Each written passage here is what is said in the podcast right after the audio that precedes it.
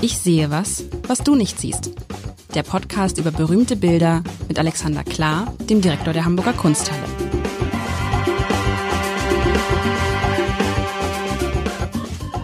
Herzlich willkommen. Mein Name ist Lars Heider und Alexander Klar, der Direktor der Hamburger Kunsthalle. Du hast irgendwie, da, da staunt man manchmal und so denkt so, ich denke ja immer schon, dass ich viele verrückte Ideen habe, aber du bist irgendwie so ein Quell von, du, man, man, man schlägt die Zeit auf und denkt, was hat er jetzt schon wieder gemacht, ja? Also irgendwie neulich, äh, neulich ist auch schon, ist schon ein bisschen her, aber dann habt ihr irgendwie Kunst zum Tragen gemacht, dann habt ihr mit irgendwie einer feministischen Magazin zusammengearbeitet, dann, und dann, das, darüber wollte ich nochmal mit dir sprechen, ihr habt Bilder machen lassen von einer KI, von künstlicher Intelligenz, musst du besser. Was habt ihr da jetzt genau gemacht? Ich muss dazu sagen, nicht wir haben sie machen lassen, sondern wir sind mit dabei. Mit dabei, das, so. Das wurde, genau. also die, die, das ähm, hat, wir sind zusammengegangen mit Hinz und Kunst, was mhm. der eine oder die andere kennen, ein Magazin. Viele in Hamburg, ja klar das ist, glaube ich, in Hamburg auch geboren, ist jetzt auch 30 Jahre alt und aus Anlass dieser 30, äh, dieses 30-jährigen Jubiläums entstand ein Projekt, was äh, mehrere Agenturen ähm, zusammengebaut haben und sich dann unserer Mithilfe versichert haben. Und äh, die Idee war die folgende, die ähm, 30 Obdachlose werden zu ihren Biografien, zu ihrem Leben, zu ihren Gedanken befragt. Und das, was sie erzählen, wird dann eingespeist in, ein, in eine künstliche Intelligenz, ich weiß nicht, ob da ein Algorithmus zu nötig ist, die dann ein Bild malt also tatsächlich künstlich aus dieser Geschichte eine Bild, ein Bild generiert. Äh, der Grundgedanke ist ja tatsächlich, dass Kunst ist ja das Visualisieren von Ideen oder von Vorstellungen oder von Lebenshaltungen. Und das ist natürlich bei Obdachlosen total irre. Ähm, was die erzählen können, das äh, kann äh, glücklicherweise niemand von uns so erzählen. In den Bildern kommt auch, kommt auch der Tod vor und kommen Träume vor. Ähm, einer der Künstler hat äh, gesagt, er lässt keine KI ran, er macht das selber und hat dann kollagiert. Ähm, aber alles andere wurde gemalt von einer künstlichen Intelligenz, die eben Text übertragen hat. Und also eine, ich erinnere mich, eine Arbeit heißt äh, Rote Karte dem Tod und da sieht man halt einen relativ grauslichen äh, Schädel und eine rote Karte.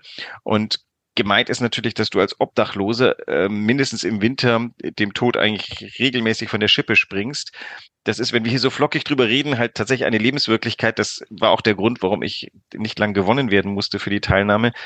Das vergessen wir immer, dass neben uns in der S-Bahn Leute sitzen, die gerade eine Nachtkampf gegen ähm, Kälte hinter sich gebracht naja, haben. Naja, und das Durchschnittsalter von Obdachlosen in Hamburg, wenn ich mich richtig erinnere, liegt irgendwie bei 45, 46 Jahren. Ja. Durchschnittliche, also, Durchschnitt, nee, Durchschnitt, das ist Quatsch. Die durchschnittliche Lebenserwartung. Erwartung, ja, ja. Also wenn du einen deutschen Winter ähm, gewettert hast, ähm, dann äh, bist, bist du nach dem Winter ein alter Mensch. Also das ist, ist tatsächlich so. Und man will, ich will jetzt gar nicht hinterfragen, aus welchen Gründen man alles obdachlos wird. Es ist eine äh, gesellschaftliche Realität. Und diese Bilder sollen versteigert werden, ultimativ in der Kunsthalle im Laufe des Sommers. Ähm, für den guten Zweck, dass wir versuchen, insgesamt äh, mindestens 100.000 Euro wow. zu generieren für, für Obdachlose. Aber, und ich habe die Bilder mir anguckt. Das ist schon, man, man ist ja schon bei Texten, staunt man schon manchmal, was da so Chats und so machen und aber auch die Bilder. Also die sind toll, weil was? ich hatte, ich war am Anfang ein bisschen skeptisch, weil ich gedacht habe, okay, was geben die eigentlich genau rein, wie die künstliche Intelligenz malt? Geben die rein Male wie Picasso, Male wie Magritte, Male wie Max Ernst?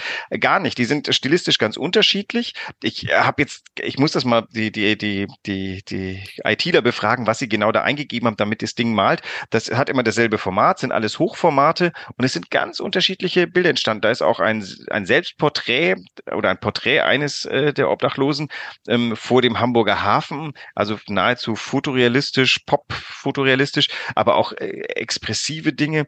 Und die haben schon einen Guss, also, und man kann halt wirklich Geschichten erzählen. Also das sind halt auch Bilder, die tatsächlich jetzt auf den Markt geworfen werden können, sage ich so böse, weil ich mir sicher bin, dass das auch Leute kaufen wollen, die erstens den guten Zweck unterstützen und zweitens dann etwas in der Wohnung hängen haben, worüber man wirklich eine fantastische Geschichte erzählt. Und das ist ja der Grund, weswegen man meistens Kunst in die Wohnung hängt, dass, dass man seine Wohnung mit ähm, Kunst versieht, hat ja irgendwie, man möchte eine Geschichte erzählen, es soll natürlich die Wohnung auch schmücken, aber ähm, das ist ja das Wesen von käuflicher Kunst und das äh, war der Gedanke dahinter. Und damit ist es, ich fand es eine ganz gute Überleitung zu, und zu unserem Bild, weil man könnte sich ja auch künftig bei Bildern fragen, Mensch oder Maschine, wer hat's gemacht? Bei diesem Bild würde ich sagen, das würde ich auch künstlicher Intelligenz zutrauen, aber man ihr viel zutrauen kann, weil sie uns so überlegen ist, weil sie so viel mehr Informationen hat. Aber es wird ein, ähm, es wird ein Mensch gemalt haben. Es war ein und Mensch. Es war ein Mensch. Und ich erzähle jetzt wie immer natürlich so ein bisschen was darüber, weil natürlich, was ist das Auffällige? Das Auffällige ist diesmal, äh, das Auge wandert hin und her auf ein sehr knalliges, buntes Bild mit vielen Farben, über die ich gleich was sagen werde. Aber natürlich das Erste, was man sieht, ist der Rahmen. Es, es, es, es sieht so aus, als ob der Rahmen unten sich aufgelöst hat, abgefallen ist von dem Bild und dann sozusagen wie eine, wie eine Schnur hat da unten eine Schrift gebildet. Ich würde daraus lesen Quirelle. Ja. Also Quirelle oder so. Also ist da, ist da so, so drapiert natürlich. Und also es fehlt sozusagen der untere Teil des Rahmens an den Seiten und oben gibt es so einen schwarzen, ganz normalen Rahmen und dann sieht man ein Bild. Und klar, es kann ein stilisiertes Gesicht sein. Auf jeden Fall gibt es zwei runde Augen. Es gibt sowas in der Mitte, was aussieht wie eine Nase. Es gibt untenrum sowas ne, in so Farben beige, gelb, grün, wie ein Mund, wie ein Gesicht.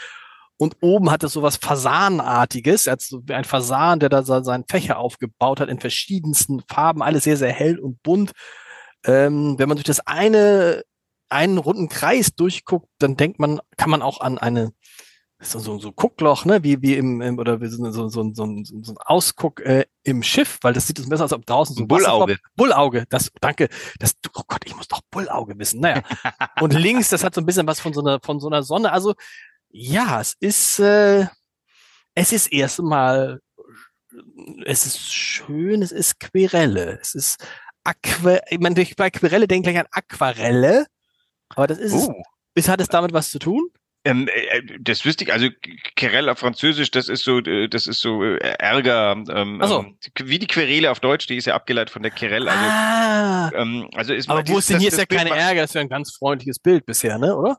Ein ganz freundliches Bild. Also tatsächlich ist es die Frage, wie sehr denn jetzt dieser Text da unten das Bild unterstützt oder eine Art Gegenstück ist. Das äh, könnten wir versuchen rauszubekommen tatsächlich hat man das Gefühl, das hast du gesagt, dass man so ein bisschen ein Gesicht vor sich hat. Diese beiden Bullaugen, die unterschiedlich groß sind und dieser Zylinder dazwischen, der wie eine Nase wirkt, gibt einem so ein bisschen das Gefühl, man guckt in etwas Menschengesicht. Menschen. Was ich noch nicht gesagt habe, ist ja irgendwie, ich sehe was, was du nicht siehst, ist ja mitten oben so ein, so ein schwarzer Punkt. Ja. Der, der ist, als hätte da einer so von hinten nochmal schnell mit, mit einer Pistole durchgeschossen oder so. Das Aber ist kreisrund, so kreisrund. Schießt keine Pistole. Also es ist ja alles, es ist ja alles roh. Es ist ja irgendwie alles, es hat auch was so, fast so von so, äh, von äh, runde Form, äh, dreieckige Form, äh, es hat, wie heißt es, äh, geometrische Form irgendwie. Ne? Es ist so eine, hat sowas von so einer Formlehre, außer oben, das sind ja keine Haare, aber die, ähm, äh, diese, dieses fächerartige, fasanartige, ne? Ja. Also, aber äh, irgendwie baut dann der, das Auge so ein bisschen zusammen. Unten das Kinn, oben äh, eine Punkfrisur und dazwischen äh, genau. zwei unterschiedlich große Augengläser und ihm grinst einen irgendwie so ein bisschen an, ne? Wie so ein, so ein bisschen so ein Blödkopf. genau, also so. Ja. ja. Also das, ähm, ja, ähm, wie sind wir eigentlich drauf gekommen? Ah, genau, wir, wir, wir wollten ja diesmal so ein bisschen knack gegenwärtig, vor dem Hintergrund, ist das ein Bild, was bleibt? Ist das, wird das jemandem was sagen?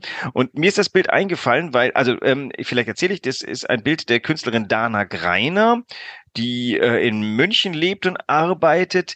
Die habe ich auf meiner großen Tour mit vielen anderen Kollegen, Kuratoren zusammen, sind wir durch Deutschland gereist, die, ähm, zwei, drei Jahre lang für eine Ausstellung, die wir dann jetzt Junge Malerei heute genannt haben und haben einfach durch sämtliche deutschen Ateliers uns durchgeguckt. Da waren Deutsche dabei, äh, Koreaner, Russen, alles. Also Künstler, die jung sind und in Deutschland arbeiten. Und äh, bei Dana Greiner blieb ich eben auch hängen. Ach genau, und wir hatten es letzte Woche von ähm, Bildern, wo ich erstmal hingucke und denke, äh, nee, uh, also es ist nicht mein Geschmack. So viel kann ich schon mal sagen. Ähm, aber, und dann kommt sozusagen der, der ähm, Optik Ästhetikprofi, der sich sagt, ja, also, dass ich das gut finde, ist jetzt erstmal keine Kategorie. Es ist besonders. Was ist besonders?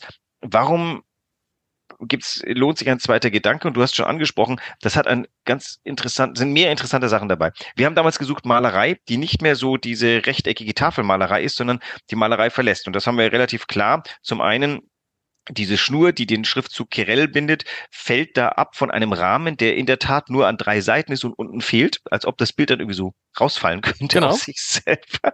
Ähm, und dann fragt man sich, was, ähm, was ist dieses Bild eigentlich? Und das Bild gehört zu so einer Kategorie von Bildern, wo ich sagen würde, und das intendiert die Künstlerin auch, die haben ihren eigenen Charakter. Also das Bild quasi gibt nicht eine Persönlichkeit wieder, wie es früher gewesen ist bei einem Porträt, sondern dieses Bild hat eine eigene Persönlichkeit.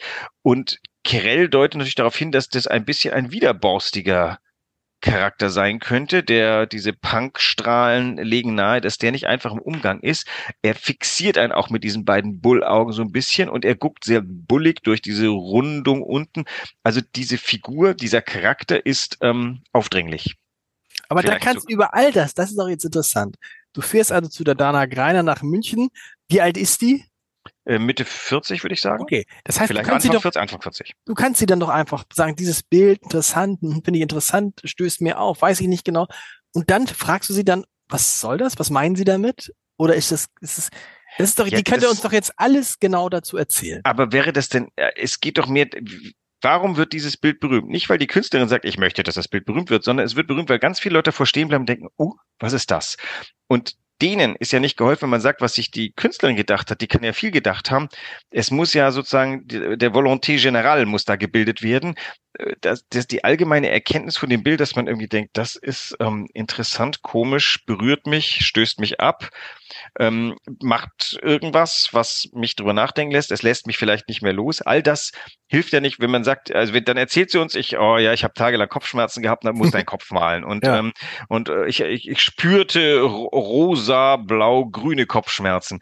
Ich würde sagen, dann ist dieses Bild schon fast, also wenn es erklärt ist, macht doch ein Bild schon fast keinen Spaß mehr. Das heißt, das du sprichst mit den Künstlerinnen und Künstlern gar nicht, was sie sich gedacht haben. Also, du sagst nur, du sagst ihnen nur, was, wie es auf dich wirkt. Weder noch, also eigentlich redet man in, also äh, tatsächlich, das muss ich jetzt mal allen Menschen sagen, die glauben, dass es schön und easy ist, für einen Kunsthistoriker in ein Atelier zu gehen, kann ich sagen, ist das Gegenteil.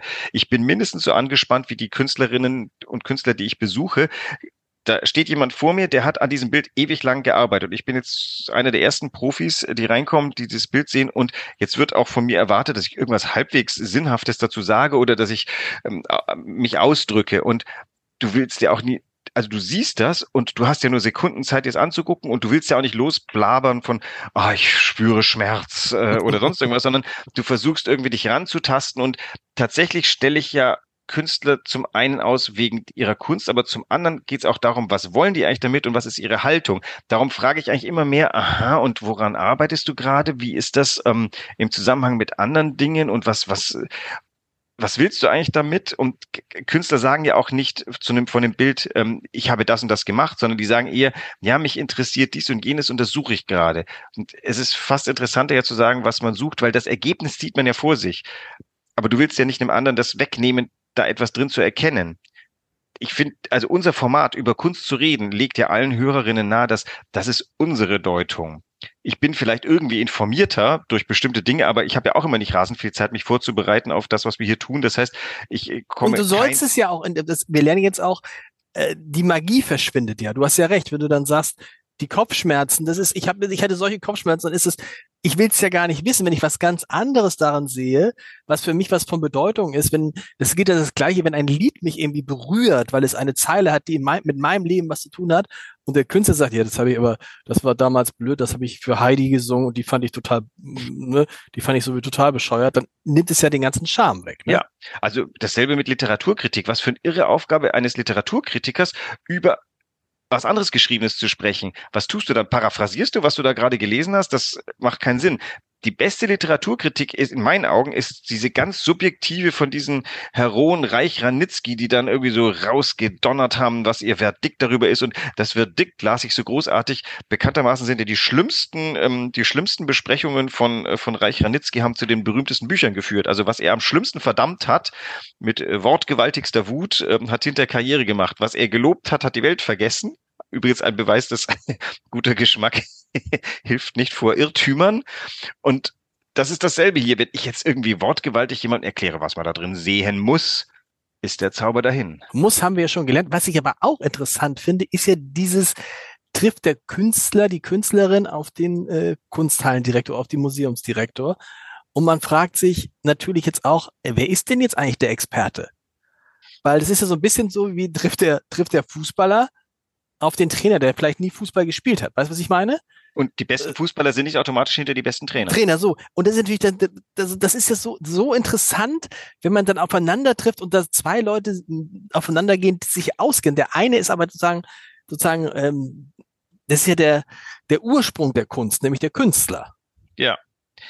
Und also, dann, und dann kommst halt du, Frage, das ist ja dann, da stelle ich mir, da stelle ich mir tatsächlich eine total schwierige Situation vor, wo man ja auch in so eine Lage kommen kann, dass der Künstler sagt, so nach dem, was willst du eigentlich? Mal du erstmal einen Strich gerade gegen die Wand. Ich, äh, ich glaube, dass tatsächlich die Schnittmenge kommt beim Hängen. Ich gehöre zu den Kuratoren, die sagen, Ästhetik ist eigentlich nicht mein Baby. Also ich habe äh, meine Kolleginnen hier in der Kunsthalle sind alles phänomenale Hänger. Die die bauen die Ausstellung zusammen, die sind fantastisch und ein Traum. Ich äh, habe da hohe Ehrfurcht davor und äh, weil ich die habe, arbeite ich eng mit Künstlern zusammen, wo ich dann sage, also ähm, ich denke mir das so oder so. Ähm, äh, und dann so, äh, äh, dann taste ich mich so ran und äh, jetzt gerade hier bei der Ausstellung, in der die Dana Greiner ähm, die Haupt, eine der Hauptrollen spielt, habe ich mit einem anderen Künstler, Dominik Halmer, der hat mir einen Hängeplan geschickt. Der war man merkte sofort, total durchdacht, total richtig und man merkte ihm auch so ein bisschen die Verzweiflung an, warum ich denn da nicht drauf gekommen bin. und ähm, ich meine, er kennt mich ganz gut und ich habe dann gemeint, ja, das äh, super, super, genau so ist das. Natürlich, ich, ich moderiere ein bisschen die Zwänge. Ich suche Leute aus, ich lasse mir auch empfehlen, auch von Künstlerinnen und Künstlern und dann füge ich Dinge zusammen und die, die, dieses Grundsetup dieser Ausstellung, das haben meine Kollegin Ifi Tack und ich uns ersonnen, haben gesagt, wir möchten mal das und das zusammenführen. Aber dann ist es ein Prozess, der langsam bis zu einer Ausstellung führt und am Ende muss es ja so sein, die Besucherinnen, die da reingehen, müssen gepackt sein, interessiert sein, aufgeregt sein, äh, böse sein, abgestoßen sein, all das, alles bloß nicht gelangweilt. Also wer durchgeht und dann sagt, ah, oh, Bild, Bild, Bild, Bild, dann haben wir irgendwas falsch gemacht. Und das ist so, das macht man am besten mit Künstlern, weil die können Ästhetik. Aber es gibt eben auch Kuratoren, die sagen, gib mir deine Werke, ich mach das und du darfst hinterher kommen, aber nicht meckern. Aber trotzdem ist dieses Verhältnis, ich kenne das ja nur auf der, auf der Seite von jemandem, der Texte schreibt und andere dann mit diesen Texten etwas machen oder Bücher schreibt und andere was mit diesen Büchern machen. Und wenn man überlegt, wer dann alles in so einer Kette dabei ist und man sich fragt, boah, es entfernt sich ja dann immer weiter vom Künstler, weißt du? Also was ihr mit dem Bild macht, ja. Es geht immer weiter vom Künstler weg und ist dann vielleicht so, dass man also am ne? reinsten ist der Moment des Schaffens. Das ist ja diese, also warum wird man Künstler, Schriftsteller, Filmemacher? Weil man hat eine Idee und man möchte sie umsetzen. Und die ist ungehindert. Solange du Zeit hast, solange du die Leinwand hast, die Farben hast, ähm, nicht hungrig bist, nicht schlafen musst, dann bist du im, im Atelier und du erschaffst deine Welt es beginnt der Ausverkauf in dem Moment, wo das Bild fertig ist. Es, äh, du musst schauen, dass das irgendwo hinkommt. Dein Lager ist voll. Jetzt kommt dieser Kunsthistoriker oder dieser Sammler oder äh, Galerist vorbei, nimmt sich dessen an, hat es womöglich noch missverstanden. Man, wir kennt die Klagen hundertfach von Künstlern und Künstlerinnen, die sagen, ich habe keine Ahnung, warum die sich genommen haben, dieses Bild. Die haben null Ahnung davon. Ich verachte sie. Das, dann gibt es auch noch die Sammlerinnen, die genau wissen, dass sie verachtet werden vom Künstler. Also all das, ähm, das ist, ähm, ist vielleicht auch ein Teil eines Spiels. Ähm, auch, auch das nächste ist ja auch Sammeln ist ja eine kreative Tätigkeit. Absolut. Sich eine Sammlung zusammenzustellen ist, ich wähle mir Kunstwerke aus und tue sie bei mir zu Hause zusammen oder ich füge eine Sammlung zusammen, die auch wie eine Bibliothek mein meinen Geist widerspiegelt, mein Ich widerspiegelt. Und, und dann ist wiederum, dann kann ich als Sammler nur sagen, oh Gott, komm, du kleinkarierter Künstler, jetzt sei mal zurückgelehnt dein Werk ist ja nur eins von 27 in meiner Sammlung. Aber äh, das ist halt, wenn Menschen zueinander kommen, dann beginnt das Aushandeln von, wie will man das? Der beste Fall ist, den erlebe ich auch regelmäßig und mit großer Freude, wenn man gleich schwingt mit einer Künstlerin einem Künstler und sagt, man macht das und dann geht das los. Die Idee, ich habe die Idee, ah ja, super, wir machen weiter. Und dieses, das ist das gemeinschaftliche Arbeiten macht ja, beflügelt ja. Und wie war das jetzt bei Dana Greiner und dir? Du hast ja gesagt, du hast eigentlich, hattest du dieses Bild gesehen und hattest erstmal so dieses Nee. Ähm, äh, ganz lustig, dieses Bild, äh, also ich hätte sie vorgeschlagen ja. ähm, für, äh, für, für die Ausstellung. Wir haben das so als, wir waren ein siebener Kur Kuratorenteam und haben dann rein und raus gewotet. Und wir hatten, ähm, wir haben irgendwie, glaube ich, wir haben insgesamt fast 200 Künstlerinnen besucht und am Ende waren 53 in der Ausstellung. Es war schon ein bisschen ein Auswahlprozess. Jetzt mhm. kein schlimmer, aber es, es, es war schon. Und ähm, und da erinnere ich mich noch an die Diskussion, wo alle gesagt haben, ja, äh, das ist wieder so Alexander Klar äh, komm, äh, wir, wir wollen dir nicht wehtun, aber du weißt schon, dass wir alle der Meinung sind, dass es ähm, das ist vor allem mal laut und und und äh, wie heißt das großfarbig teuer hätte ich jetzt was mhm. gesagt. Teuer war es nicht. Ähm, also das ist ist uns irgendwie ein Ticken zu crazy und das ist wird nicht lange halten. Und ich habe dann argumentiert Ja, aber das Ding ist der, ist einer der reinsten Ausdrucke unserer sehr durchaus postpunkigen Zeit und ich und sie dieses Bild ist das wildeste, was ich aus einer ganzen Reihe von Bildern gesehen habe, wo ich gesagt habe, also das ist für mich der Höhepunkt. Ich habe viel crazy Stuff gesehen, aber das, was die Dana Greiner macht, ist super interessant. Ich hatte noch ein extra Argument damals, die macht, die malt nicht nur, sondern die schafft so Räume, in denen Sound, die, die, ähm, die äh, arbeitet mit, mit Klang, mit Projektionen, die filmt, die baut also wirklich ganze Gesamtkunstwerke aus Malerei und anderen äh, Sachen zusammen. Und ich suchte vor allem Künstlerinnen, die eben nicht nur auf die Leinwand malen. Und das war, glaube ich, das Gewinnerargument. Und dieses Bild, lustigerweise, das fand ich am Anfang schon immer etwas bescheuert.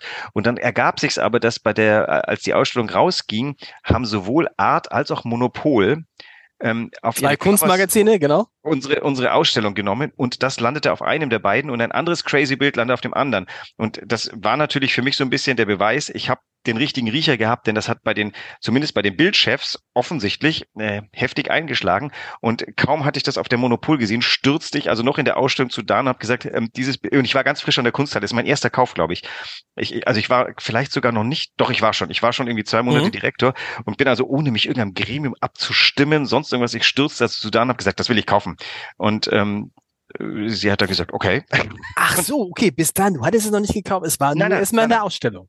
Nein, äh, die Hamburger Kunsthalle war an dieser Ausstellung gar nicht beteiligt. Das war ja in dem Prozess dieser Ausstellung, äh, wurde ich irgendwann ähm, nominiert und äh, war dann auf einmal Direktor hier. Wir haben gar nicht an der Ausstellung teilgenommen, das war in den Deichtorhallen. Das Bild hing in den Deichtorhallen. So, okay. war aber dann in meiner Eigenschaft als Kurator der Ausstellung da drüben und ähm, und hatte einfach das Gefühl, das ist für mich ein super Start für, ich, ich habe eine Charlotte Posinenske für die Kunsthalle gekauft. Das sind so ähm, Lüftungsrohre, super karger, äh, absurder ähm, technoide äh, Sache und dieses absolut plakative, leicht angriffslustige, vielleicht alberne, vielleicht lustige, aber, aber sehr sprechende Bild auf der anderen Seite. Und das war für mich so ein bisschen ein, eine Symbolhandlung, wo ich gesagt habe, diese beiden Edges. Braucht es doch, das braucht es, ne? Es braucht dieses Querelle da unten. Was wäre, wenn der Rahmen ganz normal wäre? Wäre es doch auch ein tolles Bild. Oder wäre es für dich dann zu normal gewesen? Es, also es gibt so wahnsinnig viele Möglichkeiten, wie ein Bild gut wird. Ich glaube nicht, dass es das eine oder andere gab. Andersrum ist es so, wenn du davor stehst und sagst, ja, das ist stimmig. Es ist ja eher so, dass man sich denkt, muss das sein, dass dann auch noch irgendwie eine Kordel runterhängt, ja. dann wird aus der auch noch ein Schriftzug. Ist das nicht? Also das ist eher die Frage, die, die man sich stellt, ist das notwendig? Ist das jetzt so ein bisschen in, in, in Akademien, die, die Studierenden der höheren Klassen, die haben so viel gesehen und drehen dann irgendwann am Rad und machen und experimentieren Zeugs, wo es in der Regel so ist, dass man denkt, naja, wer less is more, wäre nicht so gut gewesen. Und das ist, das hier ist einfach klar ausgearbeitet. Da steckt auch, so mal, da steckt so eine ganze Reihe von Arbeiten dahinter, die ähnlich agieren, die ähnliche Materialien benutzen. Man merkt, sie dekliniert da einen Gedanken durch. Und dann kann man sich so eine Craziness trauen. In meinen Augen. Ja, wir wissen ja nicht. Also lass uns in 20 Jahren nochmal über dieses Bild sprechen und wir schauen, ob es eine Karriere hatte.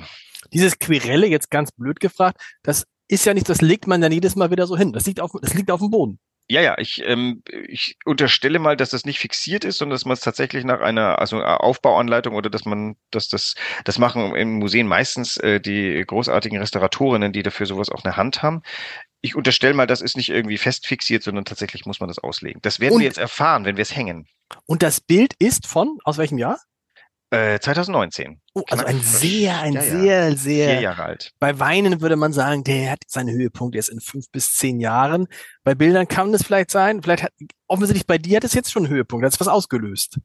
Ne, wir werden es jetzt, es wird jetzt ähm, bis Oktober in unserer Ausstellung zu sehen sein und ein Maßstab ist, fotografieren Leute es auf Instagram, keine Ahnung, werden jetzt alle, die diesen Podcast hören, hinpilgern und sagen, ich möchte ein absurdes Bild sehen, sehen. wie passt das in die restliche Ausstellung?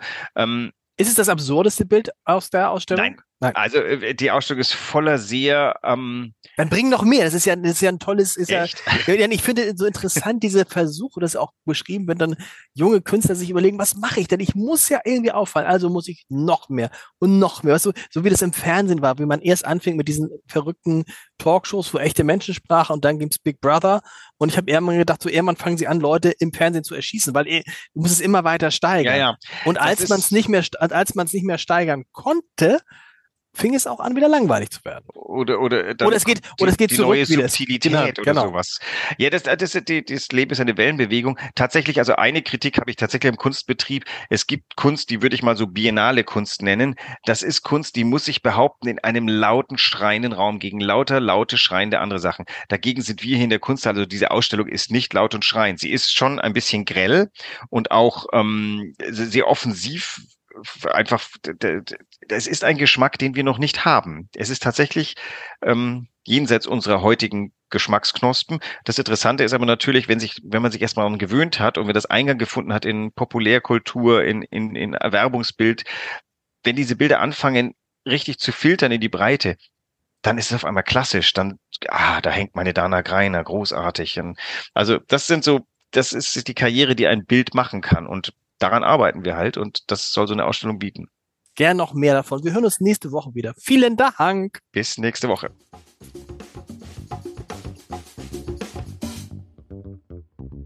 Weitere Podcasts vom Hamburger Abendblatt finden Sie auf abendblatt.de slash podcast.